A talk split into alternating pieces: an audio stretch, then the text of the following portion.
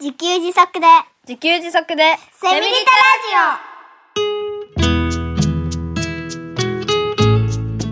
この番組はパーマカルチャー研究所の三栗祐樹が自給自足で幸せなセミリタイヤ生活を送る知恵をお届けします。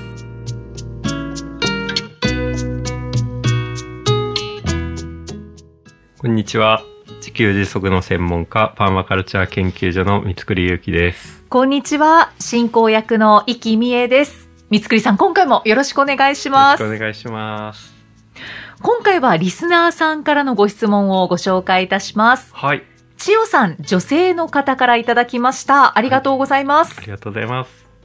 薪ストーブ生活に憧れるけど冬分の薪を確保するには腕力と技術道具が必要ですね私一人では難しいので仲間で取り組めるといいなと思いました一つ気になったのは枝はすべて処分してしまうのかということです福島の農家での薪作りの研修では枝木は太い部分細い部分に分けそれぞれ縛って保管していました着火するのに細い枝から順に太い薪に燃え移らせるようにストーブの中で組んでいました。処分するとしたら保管に場所を取るからだと思うのですが、着火はどんな風に行うのですか以前聞いた木を削って着火剤とするのでしょうかモーラナイフを使って太い薪が燃えるまでにはたくさん必要そうですね。実際に薪ストーブつけるところ見てみたいです。薪は北海道では小屋の中で保管するようですが、ゆうきさんのところはどうしていますかというはご質問いただきました。はい。僕の大好きな薪に関する質問 でありがとうございます。はでい。なんかいくつか質問があったと思うんですけど、そうですね。ええまあ、枝の処分の話からはい。ですかね。はい。はい枝は全て処分してしまうのでしょうかということで、うんうんとまあ、結論から言うと山に置いてくるって感じですね。あうんうんあの、山が近くにあって、そこの木を切って、まあ、使う部分を持ってくるんですけど、あ、はい。使う部分は幹の部分なんですよね。まあ、ある程度太い部分。うん直径で言うとね、だいたい10センチぐらい、10センチ以上の部分うん。です。ね。だから、10センチ以上ある太めの枝も持ってきますけど、あうあん、なんか、はいワシャワシャした細い枝もあるんですけど、それは山に積み上げて置いておくって感じですね。ああ、じゃあもう置いてきちゃうんですね。そうです本当に。ね。ううんんうんうん。まあ、それどうなるかっていうと、そのうち自然に分解されるというか、はいあの、下の土の方から、土に置いた部分って腐っていくんですよね。はい。うんうん。まあ、あの、土の水分とか微生物が少しずつ分解していって、ぐちゃぐちゃになって、最終的に土になる。うんうんうんので、えっと、まあ、一箇所にね、枝積み上げておいてますね。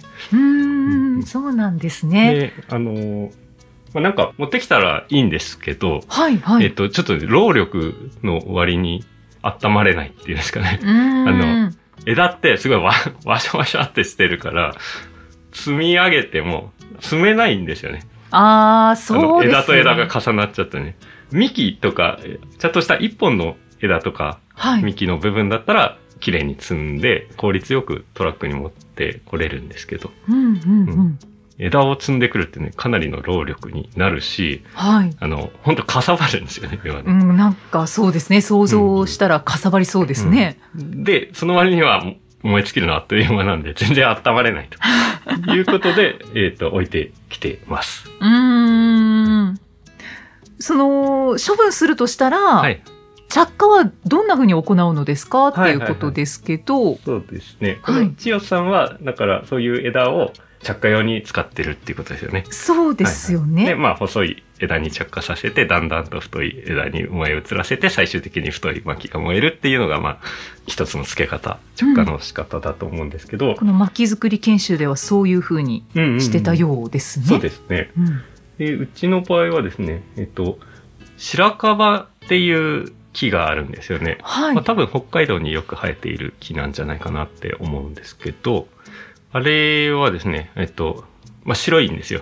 うあんの、あの白樺の白って白いっていう字を書くんで、はえっい。と、白いんですけど、あれってね、あの、木の皮が、なんかね、すっごい綺麗にペロンと剥がれるんですよね。へーして、それがすごいなぜか油分を含んでて、うんマッチでね、ピッとつけると、ゴーっと、もうなんかね、あの、焚き付けのように燃えるんですよね。へえ、うん、それが本当に大量に出るので、はいそれが着火剤です。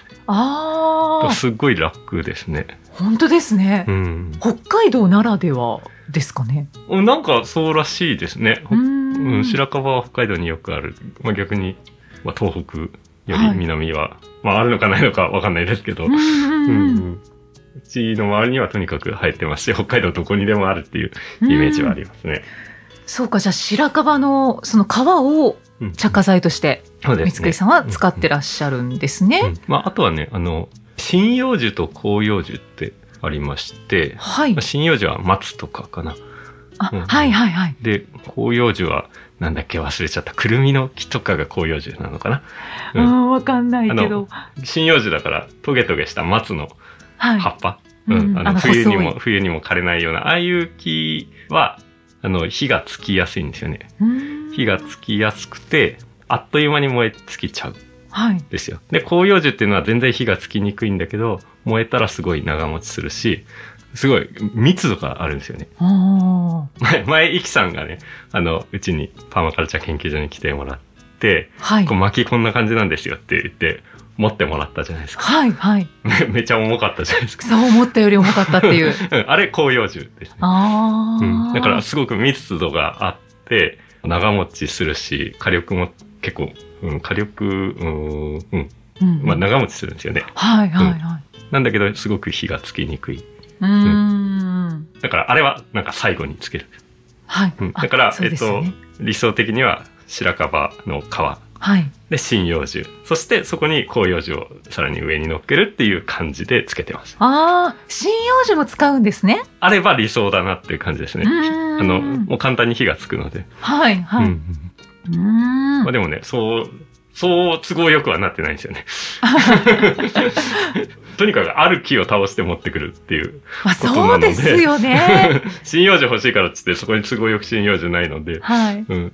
だから、広葉樹しかない時もありますね。ああ、うんじゃあ白樺の皮はありがたいですね。あ、そうですね。白樺の皮はもう1年分以上大量にあるので。まあだかそこら、ら中にあるってことでえすっか。と、白樺を切るんですよ。あ切り落とす。白樺を切る。のうん巻き用に切って、はい。で、だいたい4、50センチ間隔で、玉切りって言うんですけど、チェーンソーでこう、切っていくんですよね。うんう。うんん。幹の部分をね。そして、えーそれを割ると、ベロンと剥がれるんですよ。おー皮がねうんそれをいっぱい集めておいて、はい。 1年分以上の焚き付けになるって感じです。ああ、じゃあ、薪になってるのは白樺の木なんですね。もうある。あ、もうある。あそうあ、ですね。はいはい。へえ。ちなみに、薪にしてる木は何が多いんですかえっと、白樺。白樺がやっぱ一番あるかな。はうん、白樺は、あれは針葉樹なのかわかんないですけど、針葉樹に近い、すごい火つきやすいけど、燃えつきやすいっていう特徴があ。りますね。あーあー。杉とかも薪にしたりしてるんあ、ですか次はないんじゃないかな。うーうんん。あのね、白樺っていう木と、半の木っていう木が、火がつきやすくて、はい。割とすぐ燃え尽きちゃう木ですね。うんそうなんですね。そういうの全然、やっぱりわかんないですいや、ね。正直僕もわかんないですよね。あああの、の、うん、だから別に木の専門家で もなくて、もうここで、この山で暮らすって決めて、その大家さんがいて、大家さんに、うん、これハンノキだって言われて、あ、これハンノキって言うんだなって言ってう、ん。これすぐ燃え尽きてダメなんだよなって言うから、あ、確かにそうですねって、これ何本入れてもすぐなくなっちゃいますよね、みたいな感じで。だからね、木木のこと別にそんな知らないっていう、あの、まあ、全部僕の場合全部そんな感じなんですけど。そうですよね。もう体験経験で、こそううです実感してるってうんいううんうんことのお話ですもんね。はいはい。うんうんうん。まあ、着火はそのように行うということで、はいはいで、えっと、もう一つええご質問がありましたけど、はい北海道では小屋の中で薪を保管するようですけれど、あゆうきさんのところはどうしていますか、いはいということですね。そうですねえっとね、薪小屋っていうのがありまして、はい。薪小屋ってね、あの、薪の保管って屋根だけあればいいらしいんですよね。うんうん。うん。で、屋根だけあって、で、薪って乾かさなきゃいけないってなんか聞いたことありますか、あ、でもそうですようんね。うん。薪ってね、考えてみればうんそうそうそう。あの、切った直後は水分が多くて、全然火もつかないし燃えにくいんですよね。はいはい。ただ、それを理想的には2年ぐらいって聞いたことがあるんですけど、はあ1年とか2年、えー風が吹く中にあんまり密集させない感じで積んでおくとだんだんだんだん年月とともに乾いてきていい薪になると。へえ。で、えっと、だから周りは壁はいらないんですよね、うんうん。はい。風が通りやすくするために。ただ濡れちゃうとまた乾燥に影響するんだと思うので屋根だけはつけるっていう。だから積み上げておいてブルーシートだけかけるっていう保管方法もあるみたいですね。ああうん。三つくりさんのところはブルーシートかけてますかで。はなく、僕は薪小屋ですね。あ、小屋。あうん、あと、屋根だけの小屋ですね。あうん。それってちょっと思ったんですけど、北海道雪がたくさん降るじゃないですはいはか。いはいそれでやっぱりこう、水分を吸っちゃうっていうことはないんですかああ、そんな感じはしないですね。へえ。うん。もうあんまり考えたことない。どうなんでしょうね。 でもそれはそんなに支障なく。うん、支障ないです、薪ね。は使えているうんうんうんああとそのね、乾燥っていうことで言えば、だいたい9月ぐらいまで薪を作るんですよね。あ。はい。そして10月ぐらいから薪ストーブ炊き始めるんですけど、この9月に切って10月に使うと、全然乾燥期間1ヶ月、理想的には1年とか2年とか言われてるものが1ヶ月でやるから、全然火がつかないですよね。ああ、そうなりますよ火はね。うん。だから水分が多くて、水分が多いっていうのはもうなんか、極端に言えば、水かけてるようなも ん。そ、そこまでじゃないですけどね。はい。うんだかはら全然火はつかないし、燃えてもあったかくないしっていうい状。態なんですけど、大体別にね、11月、12月は普通に炊けているので、うんうへん、え。 1年、2年とは言われてるんですけど、僕の実感としては、まあ、なんか3ヶ月ぐらいでも結構いけるなっって思ったりしてますね。その夏の間に作った薪を、うんうんそのシーズンのはい。冬にあ、使そううわでけす、でそうですす。よね。うん、うちはそうです。本当はね、あーもっとね、大量に切って、来年の分まで乾かして来年使うってやりたいですけど、まだそんな余裕がないというか。うんそうです よもね。う1年分作るの、そのシーズンの分作るので精一杯って感じですね。まああと保他。管場所も限られてるっていうことで、あ、はいはいはもう毎シーズン毎シーズンですね。い。それでもまあ、使えているということですあええねそ。れで生きられてますね。うんうんううんうん。ん。うんそれでね、なんかもう、もう今年は本当かつてないほど暖かい冬を過ごしてまして。ああ、そうなんですね。すごい嬉しいん ですよ。今、嬉しい。今多分ね、4年目かな。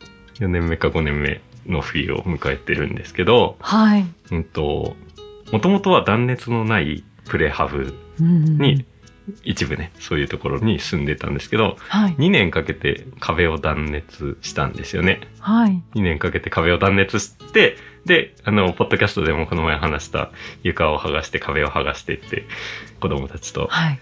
妻がやってくれたんですけど、あれで、さらに、あの、残り、ここだけはちょっと断熱まだできてないっていう壁があって、そこも断熱入れたんですよね。おもうそうなんですね。そして、あの、今年というか今シーズンは、12月に大量の雪が降ったんですよね。はい大雪が降ったんですよね。雪降ると、その雪を家に寄せるんですよ。家の壁にね、うんうんそうすると断熱されるんですよね。うん。うだからーん。雪は天然の断熱材なんですよね。鎌倉みたいな。そうそうそうそう、うんうん鎌倉ってあれ、鎌倉の中あったかいって言われてるんですけど、はい。あの、要はその外の寒さが直接触れないっていうんですかね。うんううんんううん。ん。そう、だから12月から、そのね、去年、一昨年はね、なんか、12月あんまり雪降らなくて、はい。 1月、2月にようやく降った感じだったんですけど、今年は12月から大量の雪降ったから、かなりその断熱材を、 断熱材、雪 ですけどをあもうの断熱材になっちゃ って。壁に寄せることができたので、まあ、壁の断熱工事もしたし、うん雪も大量に降ったし、すごいあったかいんですよ、今年。天国ですね。 天国ですね。だかでら、中は薪ストーブで。うん、そうですね。だからね、なんか毎年進化してるよねって、こんな幸せでいいのかな、みたいな ことを言ってますね。ええうんじゃあ雪が降ると嬉しいわけですね。そうですね。うーん。早くに雪が降ったなって言ってね。ね、そうですよね。うんあとね、あとね。そうそう何でしょうか。あと、あと、まあ、灰が残るわけですね。はい、はい。薪ストーブの中に木を燃やすので、えー燃え尽きた灰が残るんですけど、えっとね、それを畑に巻くんですよ。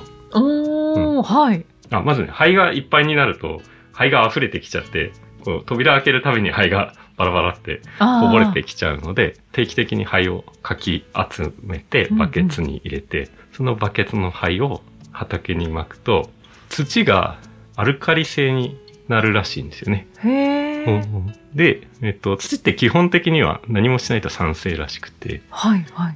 で、多くの野菜はアルカリを好む、そうなんですか。うん。だから畑に灰をまくっていうことを、まあ、大家さんに教えてもらったんですよね。あーで、そういうことを、えー今やってますね。えーはい野菜の育ち違いますかやっぱり。あ、残念ながら、これまた僕あんま実感してないですけど、こ れに関して は。残念。残念な。なー なんだけど、なんだけど最近発見したのが、その、バケツにこう、灰を入れて畑まで運ぶっていうことをやっててるんですけど、はい。ふとね、このバケツの灰溜まった上に、燃えてる赤々と燃えてる炭置いたら、これ火鉢になるじゃないかって、あーなんか今更ながらに気づいたんです よね。で、そうだ。うん、それを、そのバケツに燃えた灰をいくつか集めてこう持ってきて、それをトイレに置いたんですよね。あそう、なんと寒かったトイレが、ちょっと、ちょっとだけ暖かくなったっていう。 のさらに暖かくなってしまったって、嬉しかったですっていう話でした。あ。天然の暖房。そうですね。天あー然、 そうそうそう、自然エネルギーですよね。いいですね。えなんかね、すごい嬉しかったですね。あーうん。なんか、あ、そう、それね、やればいいって分かってたんですけど、一酸化炭素中毒になるから危ないっていう話も聞いてて、あ、はい。あの、まあちょっと避けてたんですよねう。んうん。うん。でも、再びその、ね、火鉢になるじゃんってこれ思い出して、やってみて。で、まあなんか一酸化炭素中毒とかって、あのね、今の家っていうのは気密性が高いから、そうなりやすいんですよね。あーあーあーただこの家大丈夫じゃないって。 隙間だらけだし。DIY だし。もう自然と換気されてるんじゃないかっていう。 ナチュラル換気できてる から大丈夫じゃないか。ということで、まあちょっと、あの、実験しながあ、そうですら。か。はいい今きのなりねと、いこきろなはり死ぬことはない だろうと。うんうんうん大丈夫そうですか大丈夫そうですね今のところは。はいああ。だから、そうですか今年新たに見つけた楽しみがあったんで、ちょっへとえ。ついでに喋っちゃいました。そうですか。いろいろやっぱり発見がありますそね。うですね。面白いんですよ、本 当本当面白いですね。ねえもうやってみてこそですよはね。い。千代さんいかがでしたでしょうか。いもろういろ素と敵。な質問ありがとうございます。僕の ね、僕のツボを分かってるような質問。待ってましたみたいな待っ。てましたみたい な。ありがとう牧のご質問ありがとうごござざいいままし。したた。はでは最後にメッセージを一通ご紹介いたします。い。ポッドキャストネームエリスケさん、40代女性の方です。三つくりさん、みえさん、毎週楽しく聞いています。ありがとうございまありすが。とうございます。第10回の放送、自給自足に家計簿をつけることは必要かでは、家計簿に関する私の質問を取り上げていただきありがとうございます。家計簿、無理につけなくていいと聞いてほっとしました。かっこ笑い。まずは自分のお金の出入りをざっくり把握するようにします。本当に質問に答えていただけるなんて感動です。これからも放送楽しみにしています。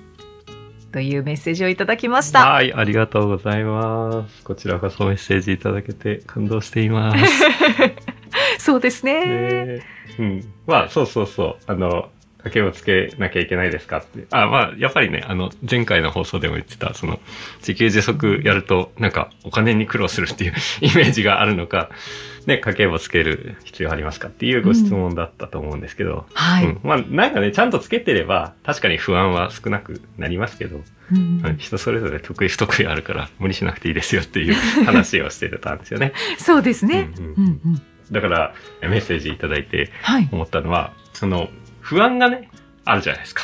そはいのお金大丈夫かなっていう。で、家計簿つけなきゃいけないかな。まあだけど自分苦手だし。って感じで、まあ、過ぎていくと思うんですけど、この不安が、まあ、何らかのきっかけで、その不安のピークに達した時に、人は必ず、なんか必要に迫られて動 くから、あの、その時まで待ってていいんじゃないかな。ああ、そういうやり方もありますね。うん。だから、その、なんていうか、前もって、こう、不安に感じる人もいれば、なんか、ギリギリまで不安に感じない人もいると。で、これ、これ思ったのが、この夏休みの宿題があって、はい。あの、まあ、僕はね、結構ね、ビビりで不安がりなので、うんあの、最初からやるタイプなんですよね。で、まあ、あの、そういうタイプもいるし、はい。 3日前になったらやるタイプもいるし、前日にやるタイプもいるんですよね。うんううんん。そして、結構驚きなのが、やらない人もいるんですよね。いますよね。うん。で、僕もうそういう人見てね、怖くてしょうがないですよ ね。めっちゃ怒られるじゃないかって思って、実際にこう怒られる人を見て、なんかもう自分が怒られてるかのように、こう、教室でビクビクしてるようなタイプだったんですよね、僕はね。うんうんうんで、その、宿題をやらずに怒られる人がいるんですよね、一方で。はい。で、大丈夫だよみたいな感じで話すと、もう大丈夫だよみたいな感じでうんあ、の、え、だって、これ怒られれば、あと夏休み自由なんだよって いうね、そういう人もいるんですよね。ねえだか、ら、その、不安のセンサーっていうのが人それぞれ違い、はい。で、得意不得意のセンサーっていうか、得意不得意なことも違うから、うん結果みんな、みんな生きてるんですよね。大 体。だから、あの、不安のピークに達した時になんか動くから、大丈夫です。確かにそうですよね。はいもはう、不安が、こう、最上級になったら、うんうんもうどうにかしたいって思うので、そうそうそううんうん勝手に動きますよね。そうですね。いよいよまずいっていうねう。んうんううんんうんまあ多くの人は、その貯金がゼロになったらもうまずいってなって、なんか、そうなったら動くんじゃないかなとうんうんいうは気いもするんですけど、まあその夏休みの宿題やらない人みたいに、いやまあお金借りればいいんでしょって思う人もいるかもしれないですね。そうですよ ね。うんで、なんだかんだみんな生きてるので、うんううんうんん、あのー無理に家計簿はいらないんじゃないかなと。 僕はすあの数字好きだから毎日つけます。あと気になるんだったらつけたらいいんじゃないでしょうかってうんそうですいよねう感じでしょうかね。はいはい。だから自分、人それぞれが自分らしく生きられることが持続可能であり、パーマカルチャーなんじゃないかとうんうん思うわけです。うんありがとうございます。パーマカルチャーにつながりま した。投げました。あえりすけさんメッセージありがとうござりいがとまうごしざいた。ました。ということで、この番組ではメッセージやご感想を随時お待ちしています。エピソードの説明文に記載のパーマカルチャー研究所ホームページのお問い合わせフォームからお気軽にお寄せください。三つくりさん、今回もありがとうございました。はい、ありがとうございました。